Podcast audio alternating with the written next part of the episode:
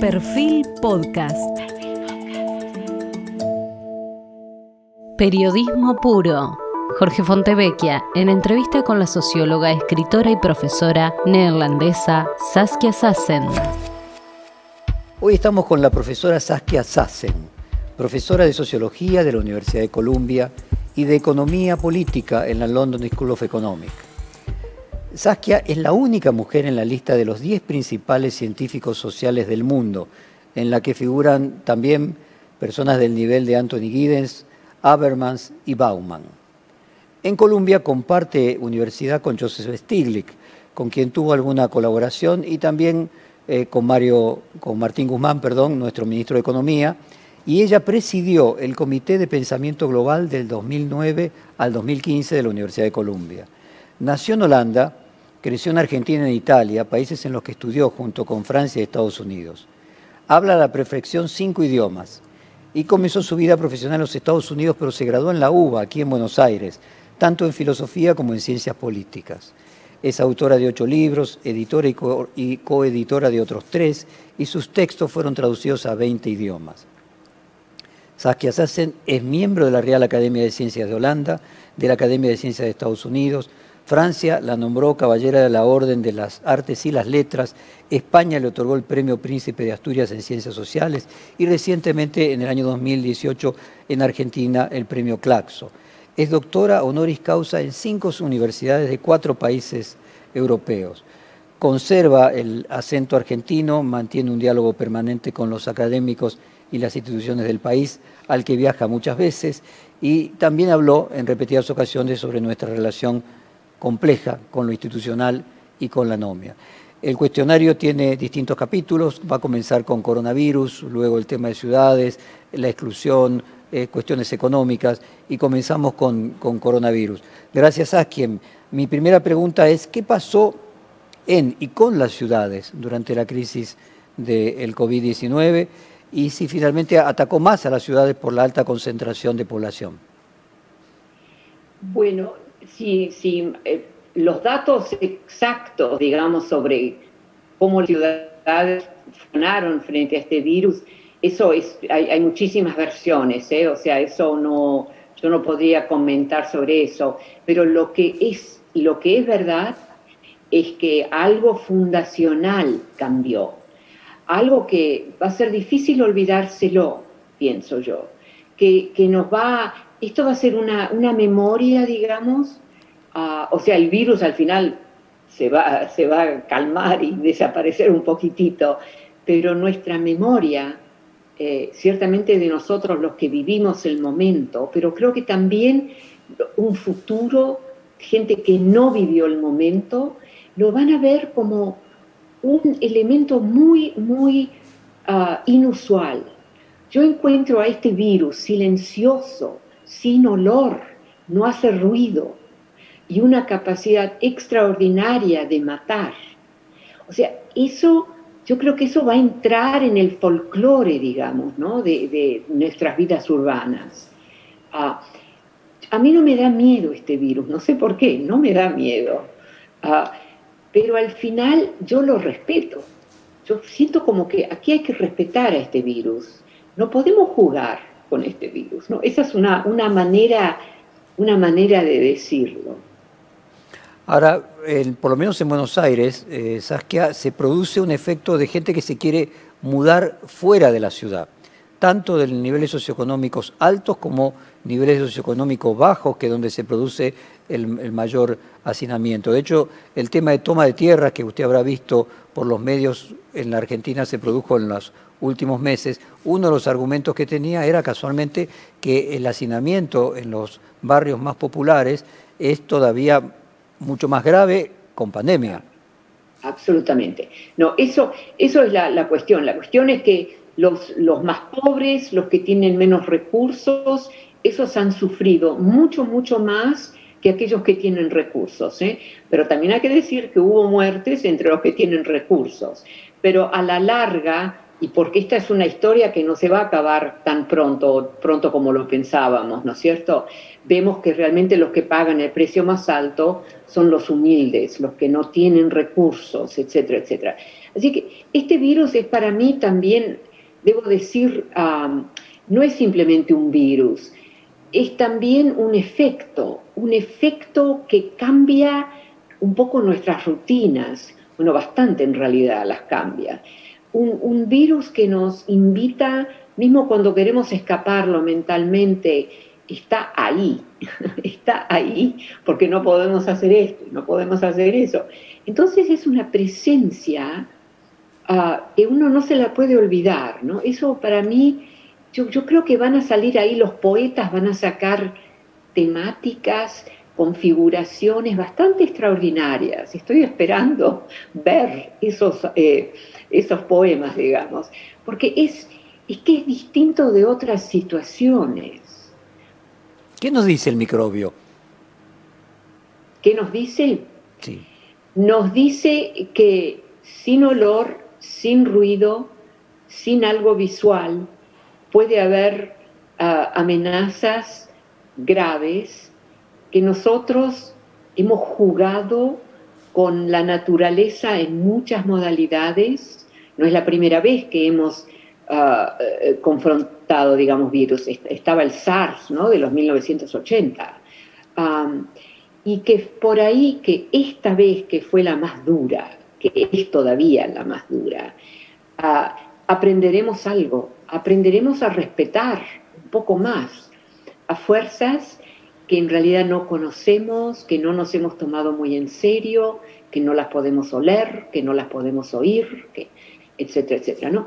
Hay algo ahí, algo creo que nos va a dejar una, como dicen en Italia, una tracha, ¿no? Una, no sé cómo se dice en castellano. Sí, una marca. sí, algo que nos va a marcar.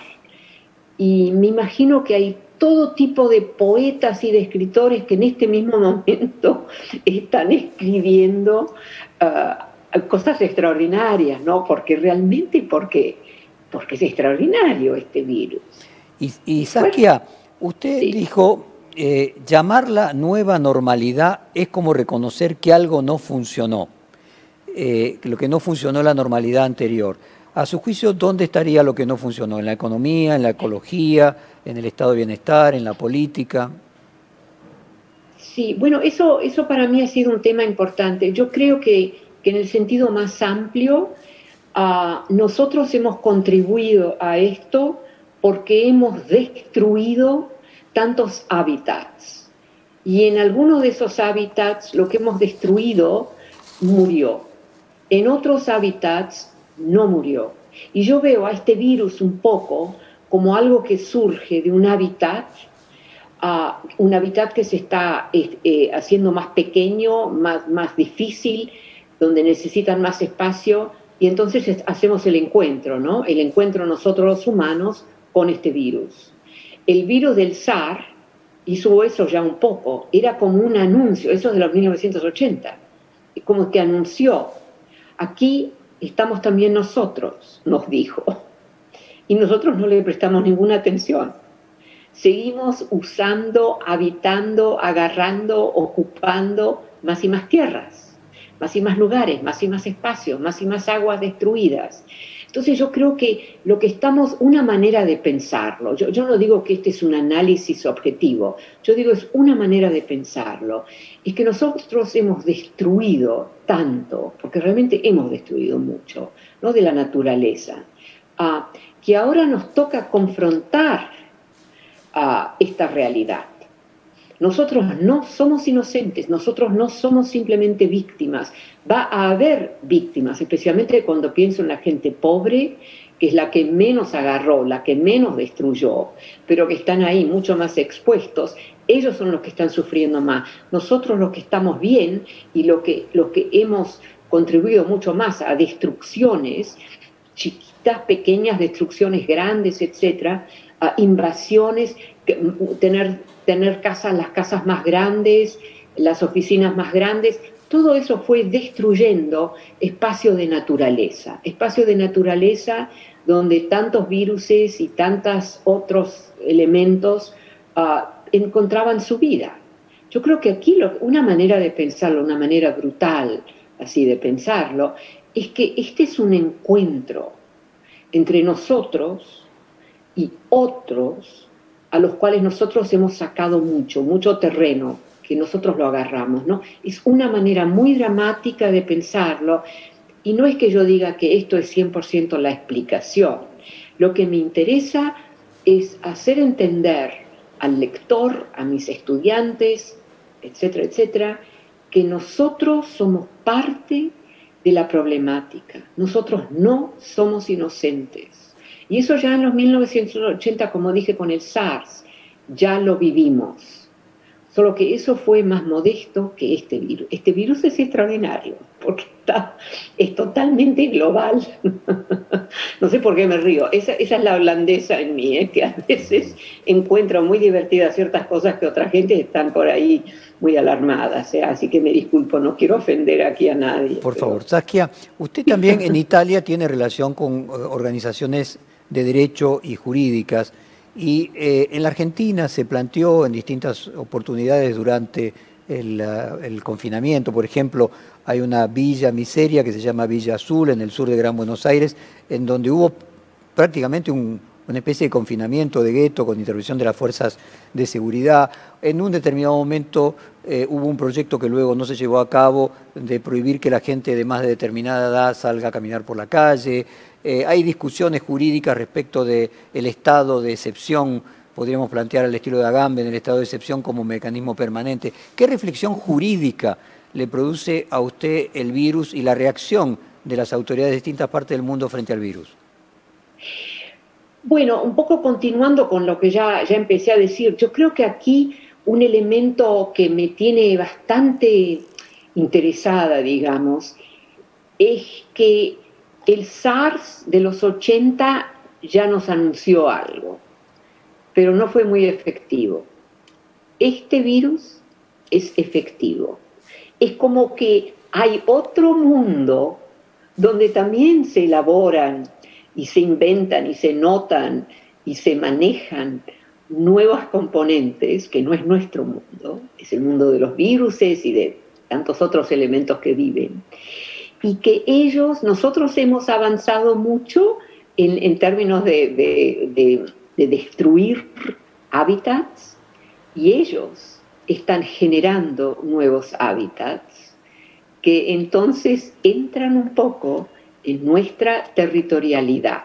¿eh? No digo ah, territorio, pero la territorialidad que hemos formado, que incluye también visitas al campo para nosotros. Nosotros nos gusta estar en el campo.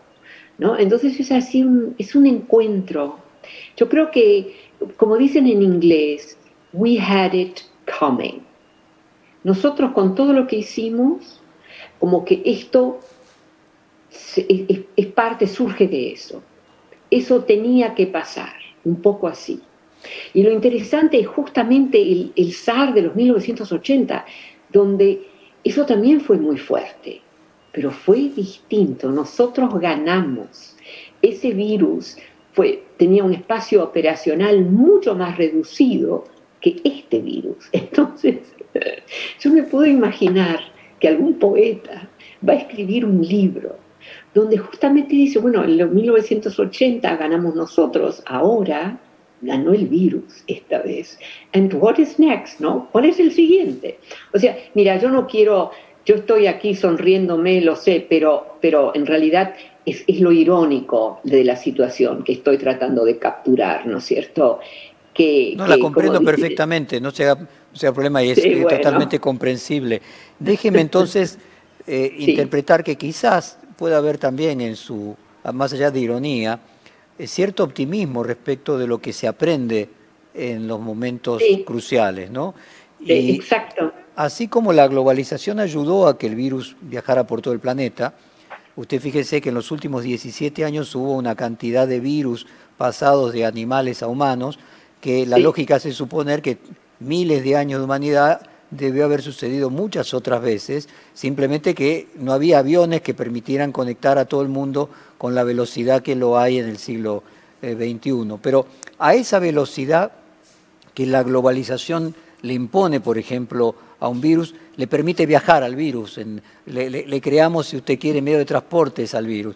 También uno podría decir que en lo positivo viajan las vacunas y que eh, cuatro o cinco países están produciendo vacunas para todo el planeta y viajan rápidamente. ¿Hay algo positivo que usted ve de eh, lo que nos va a dejar este virus? Sí, yo creo que estamos aprendiendo algunas lecciones, por así decirlo. Podríamos también usar otro lenguaje, ¿no? Pero una manera de pensarlo es, estamos aprendiendo ciertas cosas y, son, y, nos es difícil. Ah, y por eso hemos luchado, hemos, hemos, hemos perdido bastante porque no sabíamos cómo manejarlo. Pero también hay que decir, eh, acotación al margen un poco, es un virus agresivo, así que no es que sea un angelito y que nosotros no lo entendimos, no, es un virus agresivo este. Y es muy joven además, ¿no? Como se dice, eh, dicen los expertos. Es, un, es, es joven, fuerte, duro, se va a volver más duro, ya está ahora evidentemente, es más, más fuerte y más duro. Ah, entonces aquí es cosa seria. Usted decía ah. que en los 80 eh, los humanos eh, le ganaron al, al, SARS y que ahora el coronavirus está poniendo de rodillas a los humanos. ¿Qué le resulta de la definición de guerra, de esta sensación de que, bueno, dos formas de vida luchan eh, por su superioridad? Sí, Sí, claro, el problema es luchar por su superioridad. la, categoría superioridad es muy nuestra. Yo no creo que ese virus tenga ese, esa modalidad, digamos. Es más bien, es, es vida, es las tierras, las aguas, los espacios que necesita para vivir. No es tanto eliminarnos a nosotros nosotros además nos volvemos en un elemento donde ellos pueden extraer, ¿eh? eso también lo sabemos ahora. Así que es como que estamos con un, con un enemigo, por así decir, que ni siquiera nos toma muy en serio. Esa es la impresión, que nosotros hemos matado mucho, eh, a nivel de tierra, de aguas, de árboles, de plantas, ¿no? Pero ahora tenemos a este virus que nos reposiciona como, como algo que es un poco menor al virus, o sea, más, más débil, más frágil. Yo, yo, a mí me gustaría ver, porque por ahora ya deben tener los datos, ah, cuáles son, cuáles son las, las fuerzas de este virus, cuánto ha matado, cuánto ha logrado, dada su presencia que por todo, en, en, tantos, todas las componentes del mundo está este virus ahora. No por todos lados, pero está en África, está en las Américas, está en Europa, está en Asia. No, entonces, este virus ya es distinto del SARS ¿eh? de los 80, pero la cuestión sería, ¿qué pasa si nosotros empezamos a tomarnos esto muy, muy en serio y decir, bueno, nosotros tenemos que encontrar una manera de convivir con este virus. Nosotros no estamos, y generalmente de la manera en la que lo hablamos, no hablamos de eso. Nosotros nos imaginamos que nosotros vamos a ganar y que nosotros tenemos el derecho a ganar. Eso por ahí no explícitamente dicho, pero un poco así. La, nosotros nos imaginamos que cuando los doctores y los especialistas que están inventando todas estas cosas, descubriendo nuevas modalidades, que van a llegar al momento donde nosotros tenemos el instrumento que va a matar a este virus y basta, se acabó. Bueno, sí y no, porque va a haber otros virus. Y, y una manera para mí de pensarlo, repito, y no estoy segura si esto es correcto, pero es en mi imaginario, yo lo veo así y es que nosotros hemos, como ya dije, eliminado el espacio de vida de estos virus. Entonces ahora están en nuestra cara estos virus. Y eso también lo tenemos, tenemos que aprender de eso, pero no estamos aprendiendo. Yo, no, veo un análisis que vaya en esa dirección. Aquí el, el análisis que domina es de combate, es combate abierto, cómo lo matamos Atamos a este y después aparece otro. La escucho, Saskia, y me aparece la idea de que las guerras normalmente se conciben que tienen un fin y que hay alguien que triunfa, ¿no? Maquiavelo decía que para que una guerra sea interminable había que darle igual cantidad de armas a un bando y al otro. Pero en líneas generales la guerra siempre termina con uno que, eh, que termina ganándole al otro. En este caso pareciera que lo que comenzó la humanidad es un ciclo distinto de una guerra permanente para el futuro de la humanidad, por lo menos por, por mucho tiempo, como si fuera un virus trotskista, para decirlo de alguna manera, del combate permanente. Bueno, yo no sé si permanente, permanente es palabra grande, sabes que yo no, no manejo eso demasiado bien, ah, pero algo, hay un combate, eh, lo que pasa es que nosotros no estamos acostumbrados a ver a un virus invisible que no tiene olor, que no tiene voz, verlo como parte de un combate. Y por ahí, eso es lo que tenemos que hacer. Ahora, la otra pregunta, que es una pregunta un poco transversal, es hasta qué punto es justo y también a la larga, digamos, inteligente de parte nuestra, de sentirnos que estamos en combate. Eso para nosotros los humanos, ah, yo creo que exageramos cuando vamos en combate y no creo que esa sea la modalidad, francamente. El combate se da de otra manera y, y yo creo que ahí vamos a tener que aprender algo que todavía no lo hemos totalmente entendido sobre este virus y sobre otro virus. O sea, hay toda una serie de especialistas. Yo me acuerdo que hace 10 o 15 años, cuando salió el SARS, en los 80, em, empecé a hablar con, toda una serie de, especialistas que estaban justamente trabajando sobre ese tema en muchos países distintos, especialmente en Asia. Y, claramente, y, mucha de esa gente había estado trabajando sobre eso, pero por años. Y, como que yo, yo me, me, me agarró como un shock porque yo dije, toda esta invisibilidad, o sea, eso también es algo, esa falta de presencia, digamos, ¿no? No me lo voy a olvidar nunca. Entonces, cuando llegó este virus, yo como que inmediatamente pensé en, ese, en esa otra época y, no sé, me, como que me, me, calmó eso, ¿sabes? Saber, bueno, sobrevivimos eso. Este es bastante duro porque ahora está más fuerte, de lo que fue hace cuando empezó. ¿eh? Entonces ya aquí confrontamos algo serio. Ahora. Pero creo, creo que yo quiero, no, no quiero perder el tema que es que nosotros también hemos destruido tanto, que hemos eh, eh, empujado a... bueno, lo que usted plantea es que es inevitable, que hay una cuestión de inevitabilidad en lo que usted está planteando.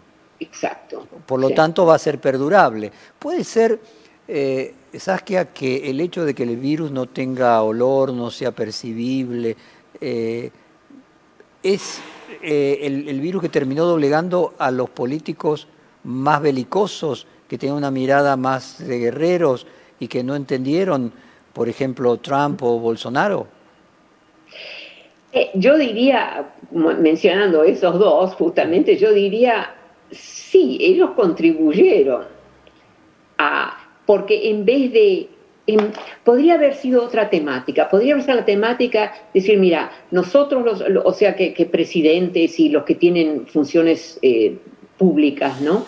Que dijeran al público en general, mira, nosotros hemos, como para, decirlo brevemente, matado tierras, aguas, etcétera. Ahora tenemos estos virus que se están aproximando a nosotros.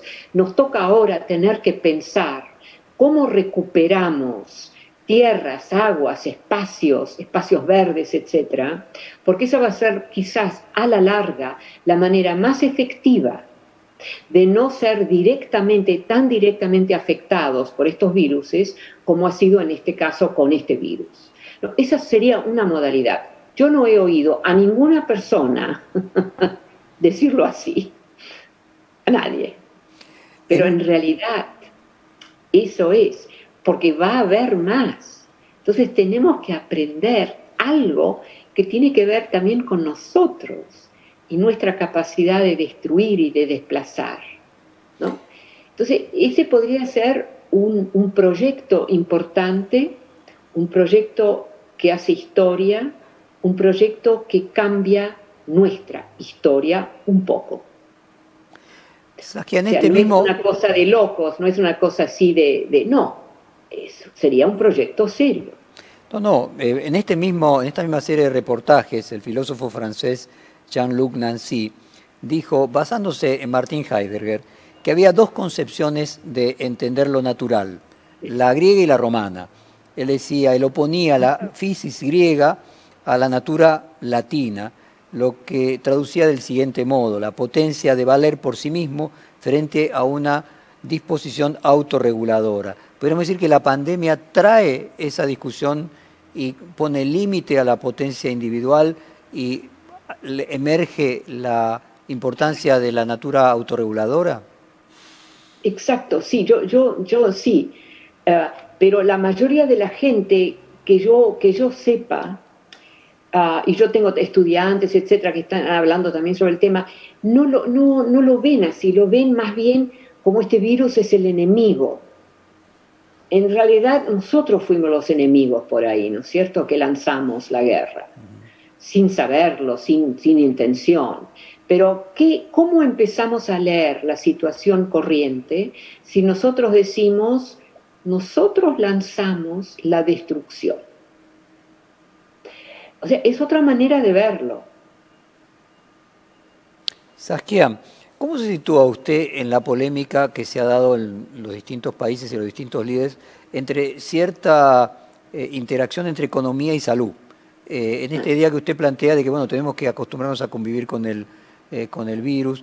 ¿Cómo se coloca usted en esa dicotomía o falsa dicotomía?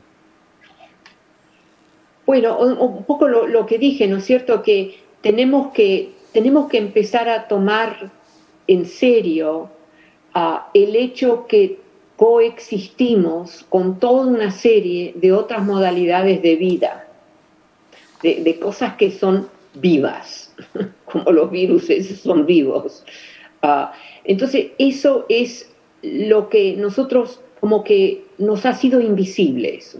Entonces entramos, ponemos cemento, sobre todo una, una vasta zona donde antes había árboles, agua, plantas, etcétera, y esos viruses, ¿no? Entonces nosotros ponemos el cemento, bueno, somos el enemigo, van a tener que combatirnos. ¿Cómo logramos en este planeta que todavía tiene bastante bastante lugar para la expansión. Ah, ¿Cómo logramos moderar nuestra expansión para que otros actores que han perdido terreno, han perdido opciones, como estos viruses, puedan tener también espacio? O sea, la, gran lección, yo diría, y, que, que es un desafío, es cómo logramos nosotros minimizar nuestra ocupación y el grabbing, ¿no? El grabbing, lo que tenemos que agarrar y matar, etcétera, para vivir. Nosotros queremos vivir. Y yo estoy totalmente de acuerdo con eso. Y vamos a tener que expandir un poco, pero vamos a tener que ser mucho más cuidadosos cómo expandimos para poder asegurarnos que mismo aquello que es invisible, pero que habita en este continente nuestro, que nosotros lo estamos respetando. Eso, nuestra, nuestra cultura está lejísimos de eso. O sea, no, yo, yo no oigo a nadie hablar así. Hay, hay algo allí respecto de eh, determinados eh, filósofos y cientistas sociales relacionados con la, con la, podríamos decir, ecología y con la ética de, ah, de otras formas de vida, los animales, por ejemplo, eh, dado de que estos virus provienen de los animales. Ahora, si yo entiendo bien, usted no está simplemente desde el punto de vista ético diciendo que tenemos que respetar el derecho de los animales, eh, sino va más allá, incluso de los virus, como que habría un derecho de los virus a habitar el planeta, no solo, no solo los animales y con los que nos identificamos más los mamíferos. Sí. Sí, exacto. Y mira, tenemos historias aquí. Cuando, cuando llegan aquí los invasores, digamos, a Estados Unidos, al continente que llamamos ¿no? las Américas, eh, nosotros qué hicimos? Matamos, matamos, matamos, matamos. ¿No es cierto? Tenemos una historia larga de este tipo. Y eso lo podés repetir en tantas situaciones distintas. O sea, nosotros hemos invadido terrenos. Ahora, tenemos también derechos, como tienen los virus, tenemos derechos a, invadir para poder vivir. Pero eh, hemos sido, claro, los grandes, eh, los, grandes terratenientes, por así decirlo, de este planeta. Y ahora nos toca restringirnos un poco. Ya no somos los grandes, porque ya hemos acaparado demasiado y va quedando menos y menos. O sea, espacio, espacio abierto, espacio que podemos ocupar. ¿no? Y vamos a pagar un precio porque vamos a seguir desarrollando espacios para, para edificios y no sé qué rutas y ¿eh? todo, puentes, pero nos va a ser, yo creo, más y más difícil porque hemos matado bastante. Ustedes saben, claro, que hemos matado la gran mayoría de las especies, la gran mayoría de las plantas, o sea, hemos matado muchísimo. Y en ese matar hemos también eliminado las opciones de vida por ahí de todo tipo de, elementos invisibles a nuestros ojos. Entonces aquí tenemos que, y yo creo que las nuevas generaciones, yo lo veo en mis estudiantes jóvenes, están mucho más abiertos a esta noción que nos toca a nosotros ahora, a asegurarnos que haya espacios de vida de todo tipo, no solamente de nosotros la gente, también de la, claro, de nosotros, de los pobres de nuestras sociedades, pero también de toda una serie de otras otras modalidades, animales, etcétera, ¿no? Entonces, eso, eso yo creo que eso está empezando a emerger un poco entre los jóvenes, ah, como una, ellos lo pueden ver, de una manera que nosotros eh, por ahí menos. Entonces eso a mí me parece interesante, que algo va a cambiar. ¿Y qué rol le asigna usted a las protestas juveniles, especialmente las la que encabeza Greta Thunberg, pero eh, no, solamente ella, en este proceso de cambio, podríamos decir, ético, de asignarle no solamente vida a los animales, y no solamente ya a los vegetales, sino usted avanza en aquello incluso como podrían ser los virus que ni siquiera podemos percibir. Sí, exacto. No, yo creo que eso es como, como ella, bueno, esta, esta chica, esta niña realmente fue este, un, un, elemento extraordinario, ¿no? Y, y, lo pudo hacer en parte porque, por la condición que tiene, ¿no es cierto? Eso también me impresionó a mí, porque nosotros no prestamos atención a los que tienen algún elemento que es como una distorsión, digamos, ¿no? de, la generalidad de nosotros los humanos. Y ella es eso también, ¿no es cierto? Pero ella tuvo voz. Y yo creo que tuvo voz en parte porque todo lo que está pasando ahora, llegamos a un momento crítico, es una manera de verlo. Entonces empezamos a, a oírla. Pero a tantos otros, por ejemplo, que de hace 20 o 30 años, que también hicieron ese discurso. Yo me acuerdo cuando, eso es, bueno, no importa, ah, nosotros no lo escuchamos, no lo oímos, no lo vimos, no lo pudimos entender. Entonces yo creo que, que, yo creo que, que, lo que estamos viviendo es el resultado de toda una combinación de elementos donde simplemente, como decíamos en Argentina, nos pasamos, hicimos demasiado, agarramos demasiado, extracciones demasiadas etcétera, etcétera, ¿no? Y yo creo que esto, esta nueva juventud, no todos, ¿eh? pero, pero los que están en este proyecto, ellos también lo ven. Y ellos también entienden que los animales tienen derechos de una manera que por ahí nuestros padres nunca pensaban eso. ¿Los animales tienen derechos? Perdóneme, o sea que lo que usted está diciendo es que había una ceguera paradigmática etaria, generacional. Sí, sí, yo creo que nosotros no logramos verlo y, gracias a ciertos elementos lo vamos. Nos hubiera llegado, eh, tarde o temprano nos hubiera llegado, pero, pero yo creo que y, algo, o sea, no somos tan estúpidos como... Por eso la, escuchamos a ella, a la Greta, ¿no? La escuchamos porque había algo ahí, que, algo extremo, también el viaje que se niega a viajar en avión y todo eso, algo así extremo que, lo oímos, lo oímos. O sea, el mensaje estaba en el receptor para poder ser escuchado, la teoría de la comunicación.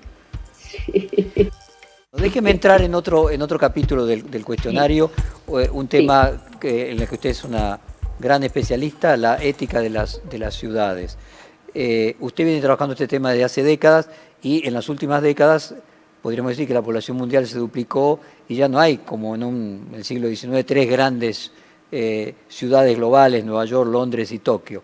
¿Cómo modifica eh, la demografía, cómo modifica la irrupción de China, eh, su idea de ciudades globales?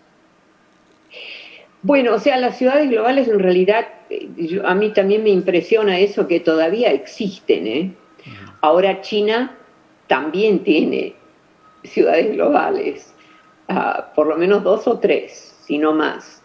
Entonces, esos son espacios de concentración de toda una serie de elementos necesarios, elementos también no necesarios, pero que interesan para algún proyecto, algún actor que tiene poder, etcétera, etcétera. O sea, una mezcla, una mezcla bastante variada de razones por las cuales la ciudad se vuelve un espacio muy importante para nosotros. Pueden ser ciudades pequeñas o ciudades grandes. Número dos, yo creo que tenemos que eh, terminar con la expansión de las grandes ciudades. No, no, pero tenemos que construir nuevas ciudades. Ciudades de medio tamaño, ciudades grandes, lo que fuere. Pero esta noción de, de expander, expander, expander es terrible. Y es terrible para la los, trabajadores eh, más pobres que tienen que hacer viajes muy largos para llegar a sus puestos de trabajo. Los que, los que son ricos ni siquiera lo notan que ese sufrimiento existe porque ellos viven bastante cerca de sus grandes casas de lujo, etcétera, de sus eh, oficinas. Entonces, yo creo que tenemos que cambiar ciertas cosas de una manera radical. Y creo también que estamos llegando a eso. Ahora, nunca va a salir perfecto, pero yo creo que hay movimiento y las nuevas generaciones, yo encuentro que muchos de ellos realmente están interesados en estas temáticas, la cuestión del clima, la cuestión de las aguas y la calidad de las aguas, etcétera. Hay bastante interés. Yo hace 30 años que vengo enseñando, ¿no es cierto? Entonces yo noto la diferencia. Hay ahora realmente un interés por parte de los jóvenes en todo lo que es la naturaleza, este, cómo vivimos, lo que comemos, cómo tratamos a los animales que comemos, etcétera, ¿no? Entonces, esto ya, esto va en, una dirección, yo creo, positiva. Claro, habrá alguna gente que exagera un poco, pero, pero eso también, eso somos nosotros los humanos, que somos un poco exagerados de vez en cuando. Pero en general yo diría que este es un movimiento positivo, un movimiento que lleva a algo donde debería llegar, ¿no es cierto? Reconocer, y lo vamos reconociendo en, porciones mínimas, muy pequeñas. Saskia, permítame, permítame interrumpirle y llevarla eh, a su conocimiento también de economía y de política. Eh, y decirle, fíjese que casualmente en el subdesarrollo, en Latinoamérica, eh, muchos países tienen una ciudad que concentra 40% de la población, 50% eh, del Producto Bruto, 70% de la producción cultural, eh, eh, y, en el caso de países latinoamericanos, uno se encuentra que muchas veces el, intendente, el jefe de gobierno de esa ciudad, es luego el principal candidato a, presidente y se repite en línea generante en la mayoría de los, de los países. ¿Qué relación encuentra usted entre esas megalópolis? Aunque no sean globales, eh, y la política y la economía? Bueno, en, la cuestión de la gran metrópolis, yo diría que eso es esa pasión que hemos tenido por expander, expander nuestras grandes ciudades, es un abuso de las clases trabajadoras que tienen que viajar muchísimo para llegar a sus puestos de trabajo. Entonces, para mí eso se ha vuelto un tema muy importante. Necesitamos construir nuevas ciudades ciudades de tamaño medio, ciudades donde mismo si uno es pobre y está al, edge, ¿no? Al, hacia el final de la ciudad, que no va a estar ahí viajando dos horas o una hora y media, que, que sea una cosa un poco. Necesitamos simplemente terminar con estas ciudades que no tienen fin. Las élites están muy bien en esas ciudades y ni siquiera se dan cuenta que los que trabajan para ellos, por ahí se tienen que levantar dos horas más temprano, etcétera, no todo eso. Eso es una cosa. El otro tema es, como ya dije, necesitamos construir nuevas ciudades. No podemos simplemente seguir expandiendo las ciudades. Ahora hay continentes como Europa donde tenés una cantidad enorme de pequeñas ciudades que además funcionan como ciudades. bueno, Alemania, 80% de la población vive en ciudades de menos de 100.000 habitantes. Exactamente. Y Alemania está manejando todo de una manera bastante buena, hay que decirlo, comparado con otros países, ¿no es cierto? Así que esa noción de tener las grandes ciudades, las grandes, que esa es la única manera, no. Y yo creo que los que más sufren ah, de eso no somos nosotros que podemos vivir en espacios bastante centrales, son los trabajadores de, de mediano y de pequeño ingreso. Es injusto eso, eso es agregar todavía más trabajo, digamos, ¿no? que tienen que hacer los viajes largos en buses llenos, etc. Es terrible eso. Eso para mí, tenemos que construir nuevas ciudades. Y cuando uno dice eso, la gente te mira como diciendo, pero, pero, pero no, porque yo creo que en el imaginario de la gran mayoría de la gente, ellos se piensan, bueno, las, las ciudades ya las hemos construido. Se acabó, basta. Yo creo que esa, esa es la modalidad de pensamiento. Cuando yo digo, tenemos que me miran como diciendo, pero estás loca, ya lo hemos hecho, hemos construido las ciudades. Bueno, esas son las élites o las clases bastante buenas, digamos que no, no tienen que viajar dos horas cada mañana para llegar a su puesto de trabajo. Entonces, eso es una, para mí es así una, una cosa que es de no creerse. Si uno escribiera un libro sobre eso, dirían, no, pero no puede ser verdad que esta gente no haya entendido. déjeme interrumpirla, Saskia. Yo recuerdo un libro, y quiero introducir a la variable económica, un libro de Paul Krugman de comienzo de los 90 que se llamaba Geografía y Comercio, donde él explicaba eh, por qué se daba la concentración de producción y de crecimiento económico en determinados lugares del planeta por ejemplo, en el triángulo en América del Norte, entre Montreal, Chicago y Washington, por ejemplo, alrededor del Río Amarillo en China, o si uno, por ejemplo, fuese al caso de Sudamérica, en Europa, obviamente, en la parte norte de Europa, y si uno fuese a, Sudamérica, diría en un triángulo entre Río de Janeiro, Córdoba y Bahía Blanca, en 15% de la superficie se concentra 80% del Producto Bruto. Y él lo explicaba con una teoría económica que podríamos llamar en términos japoneses el just in time, que el hecho de que las industrias estén juntas se ahorra eh, costo de depósito, costo de flete, entonces crea una ventaja competitiva que hace que los polos industriales crezcan más que los que están alejados de los polos industriales. Eh, la reducción del costo, sí. es, correcto eso, pero al mismo tiempo lo que yo digo es que hemos exagerado porque ahora hay más y más elementos que podrían, elementos económicos, que se podían constituir en ciudades medianas, en, otras palabras, elementos económicos que no necesitan a una gran ciudad como Nueva York, etcétera, ¿no es cierto? Pero que por ahí las élites, ah, para ellos está todo bien, porque ellos están bien. Yo, mi, mi preocupación es lo que ese abuso de espacio, casi uno diría, hace para los trabajadores de bajo ingreso que tienen que viajar muchísimo, que nunca duermen bastante porque tienen que viajar tanto para llegar a su puesto de trabajo. Yo lo encuentro simplemente muy injusto y no necesario.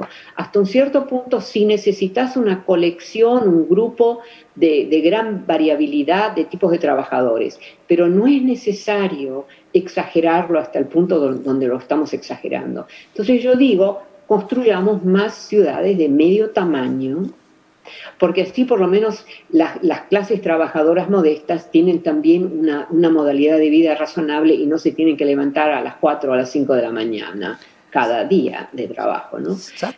y, ese fenómeno eh, en Latinoamérica explica eh, lo que llamamos villas miserias en la Argentina del pasado y los barrios populares. Porque casualmente la ventaja que tienen es que, están cerca. Están cerca, ahorran esas dos horas eh, de, viaje.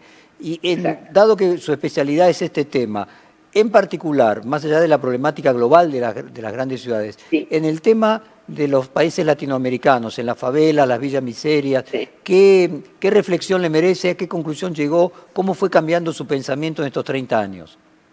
Bueno, a mí me parece que como ya dije, ¿no?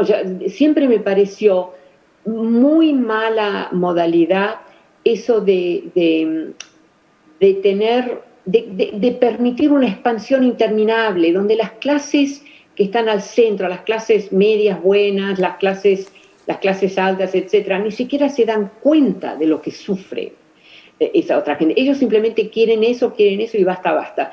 No, aquí realmente no se puede dejar de, no, no podemos hacerlo así. Tenemos que reconocer que los trabajadores eh, se benefician de tener, los trabajadores de, ingreso modesto se benefician de tener una, una, modalidad razonable para llegar a sus trabajos y que no se tengan que levantar dos horas más temprano. O sea, para mí me parece, y yo creo que, América Latina en particular ha sido bastante mala con esto, ¿eh? porque si vos te fijas en Europa no pasa tanto y en partes de Asia tampoco no pasa tanto, pero aquí... Eh, yo no sé, yo creo las Américas tienen algo brutal, porque empiezan también, es una historia brutal, yo creo. Entonces, yo, veo una brutalidad en América Latina y en América del Norte. los canadienses ya son un poco distintos, ¿eh? pero no tanto, ¿eh? pero ah, yo, creo que es una especie de, es una brutalidad innecesaria, pero que les conviene que, están, que, para ellos es indiferente, eso, eso es serio aquí. En Estados Unidos es muy serio eso. Una indiferencia hacia las clases trabajadoras que yo encuentro inaceptable. Además del hecho que ahora las clases trabajadoras ni siquiera pueden manifestar. Eh, hace, hace 80 o 90 años en Estados Unidos podían manifestar. Ahora muy difícil. Entonces es una historia trágica invisible, porque la gente no lo ve, no, no lo reconoce, etcétera, los que están en, el, en, la ciudad. Entonces, eso es una cosa que a mí me preocupa y que no se habla bastante y es como un tema que realmente lo quiero, lo quiero desarrollar. Bueno, continuamos con la profesora Saskia Sassen en eh, un ballet de, de ideas a lo largo de esta primera parte del reportaje, que nos va a quedar corto. Entramos en el tramo final Quería preguntarle de su relación con Stiglitz. Usted hablaba de las injusticias de la clase trabajadora en, Latinoamérica y en toda América. ¿Cómo se relacionó con él? ¿Cuál es su relación actual con él? Bueno, yo estaba en, en, um, en Chicago, en la Universidad de Chicago, que es realmente la mejor, dicen, la única real, real eh, academia alemana en el mundo, porque en Alemania ya no la tiene, es la Universidad de Chicago, uno realmente es, es extraordinaria como universidad. Entonces, él me reclutó, él se, vino para Nueva York, yo, nosotros no nos conocíamos personalmente, pero nos conocimos, pero él conocía de mi trabajo, etc. Entonces me, me, me reclutó, como dice, ¿no? They recruited me, en inglés tienen ese lenguaje, y me convenció, imagínate. Y yo como que estaba, después de nueve años en Chicago, donde escribí mi mejor libro, porque Chicago realmente es, como dije, ¿no? la única universidad realmente alemana que existe en el mundo está en Chicago. Ah, y entonces yo estaba lista para volver a Nueva York.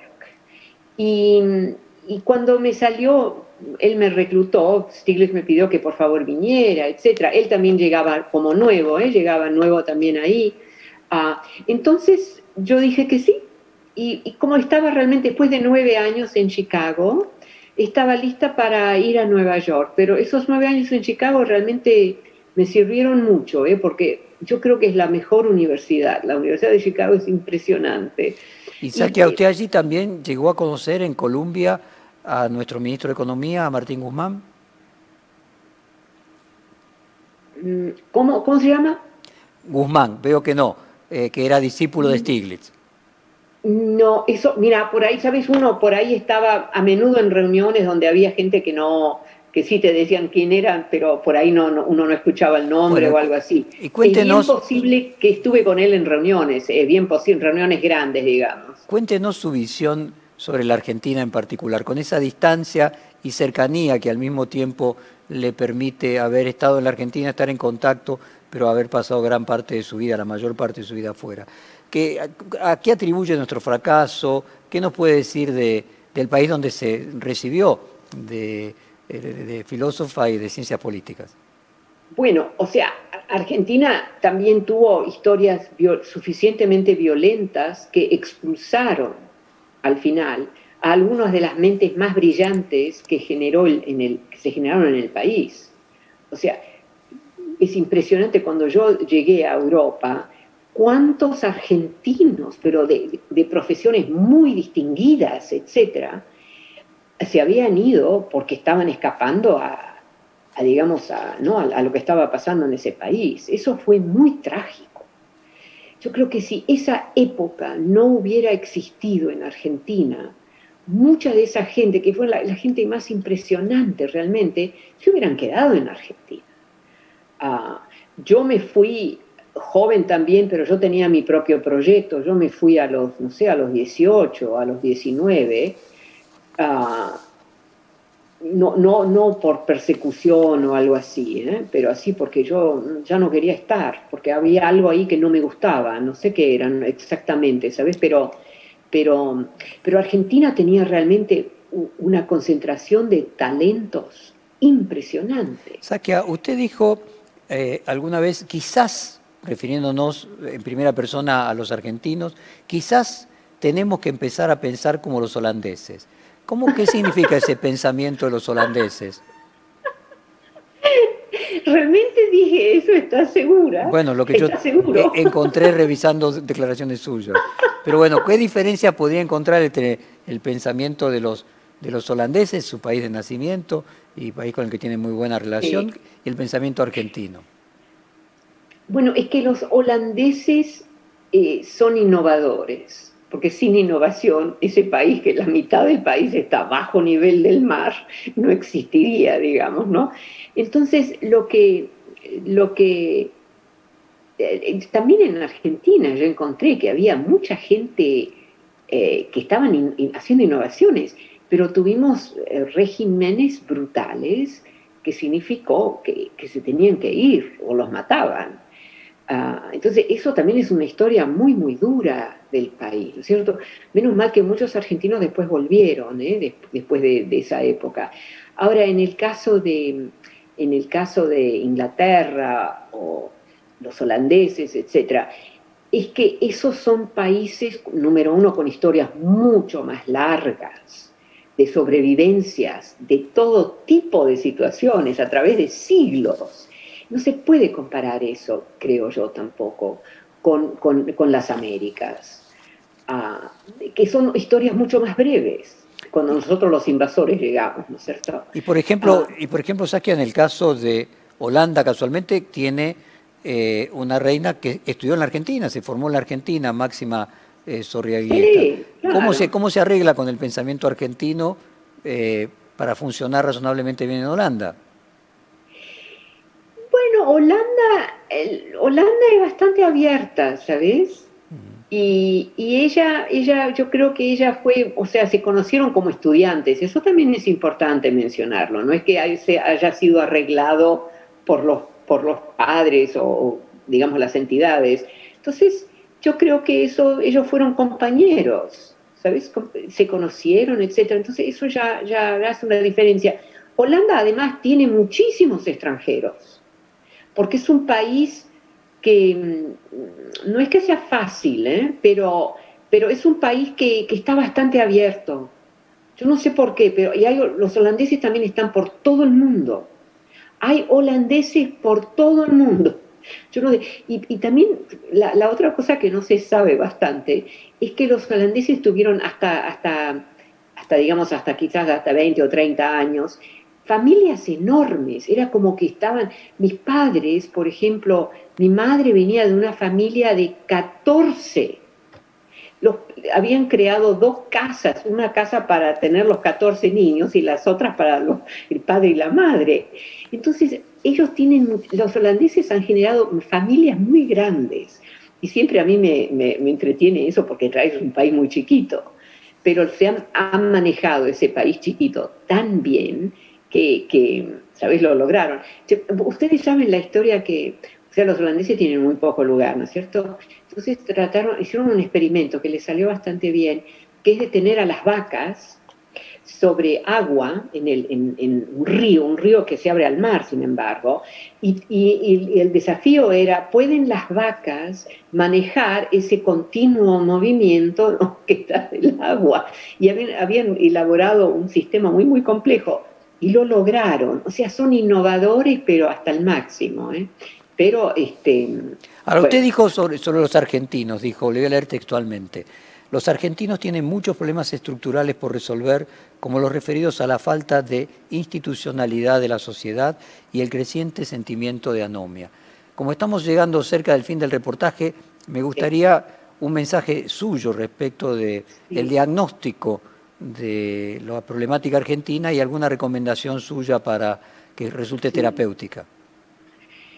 Bueno, o sea, yo no me considero una experta de la Argentina en este periodo. Eh, hay que decir, eso lo quiero decir porque hay, hay mucha inteligencia seria, seria en, Argentina, eso lo sabemos. Entonces, pero yo creo que, y, también debo decir que no conozco ya al país tan bien, ¿eh? no, no, hay, muchas innovaciones, hay gente, las nuevas generaciones son bastante distintas de las de mi generación, entonces ahí hay toda una serie de, cosas. Pero yo creo que a, lo largo de su historia, Argentina ha mostrado que tiene, que recibió, fue un país que recibió a gente de enormes talentos. Ciertamente por ahí en una época un poco anterior, quizás eso se fue acabando en los últimos 30, 40 años, pero hubo una época donde eh, Buenos Aires, por ejemplo, era una ciudad donde tenías toda cantidad de gente, especialmente también con, eh, en, términos de, de, las guerras que se estaban dando en Europa, gente que escapó, se escapó para, como mi familia, para Argentina, y en Argentina encontraron eh, unas inteligencias, algo maravilloso, algo que no se lo esperaban. Entonces, esa, esa parte de la historia de Argentina es, es muy interesante claro, fue cambiando eso, ¿no es cierto? A través, ahora yo realmente no, no sé muy bien cómo lo que está pasando en Argentina. ¿Cuándo, fue la última vez que estuvo en, la Argentina, Sakia? Ah, quizás hace, hace menos de un año estuve. Y cada vez que vuelve, ¿qué ve? Eh, cada vez que regresa a, su hogar después de haber vuelto a la Argentina, ¿qué reflexión? El avión sale de Seiza y qué reflexión le surge? Bueno, yo creo que, los argentinos, eh, o Argentina o Buenos Aires, ah, vaya uno a saber cuál es el elemento crítico aquí, que realmente hay mucha inteligencia, hay mucha... También hay una especie de internacionalismo. Uno estando en Nueva York o estando en Londres, continuamente, si va a una reunión de profesionales, etcétera, habrá algún argentino que está o visitando o vive, pero más bien estoy hablando, pensando ahora en los que están ahí por un, por un periodo, ¿no? Para terminar algún proyecto.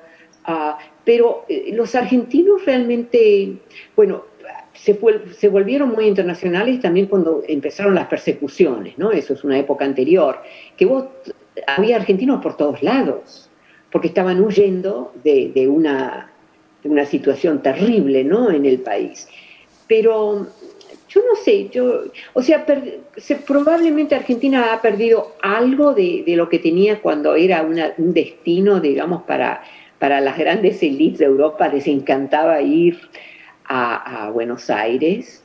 Buenos Aires fue una ciudad famosísima en su época, eso ustedes lo saben más que yo, pero, pero claro, eso ya no. ¿eh? La gente que va, los turistas, etcétera, que van, siempre se quedan muy impresionados con la ciudad. Están sorprendidos, porque es una ciudad un poco europea, ¿no es cierto? En el centro, esa parte, ¿no? Eh, eh, no como que pero a ver si le entendí bien, que a lo que usted dice es que se perdió una parte de eso, pero la sensación que le queda es que todavía queda mucho y que habría un futuro promisorio para la Argentina. Sí, sí, hay mucho talento, hay, hay, hay, sí, hay mucha. Y hay una historia, porque yo creo, creo que las historias profundas de un lugar eh, siguen eh, significando algo, ¿sabes? Siguen, siguen, de shape, tienen la capacidad de, ¿cómo se dice shape? De, generar, ¿no?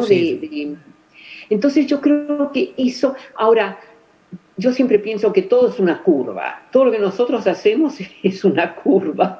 Entonces por ahí aquí estamos un poco así, un poco en la caída de la curva, pero al mismo tiempo se ha logrado una historia muy impresionante. Yo estoy pensando en Buenos Aires especialmente, si bien también yo viví en Córdoba ¿eh? con, con, mis padres ahí, ah, pero esa es mi impresión. Mi impresión es que yo creo que sigue siendo una gran ciudad Buenos Aires.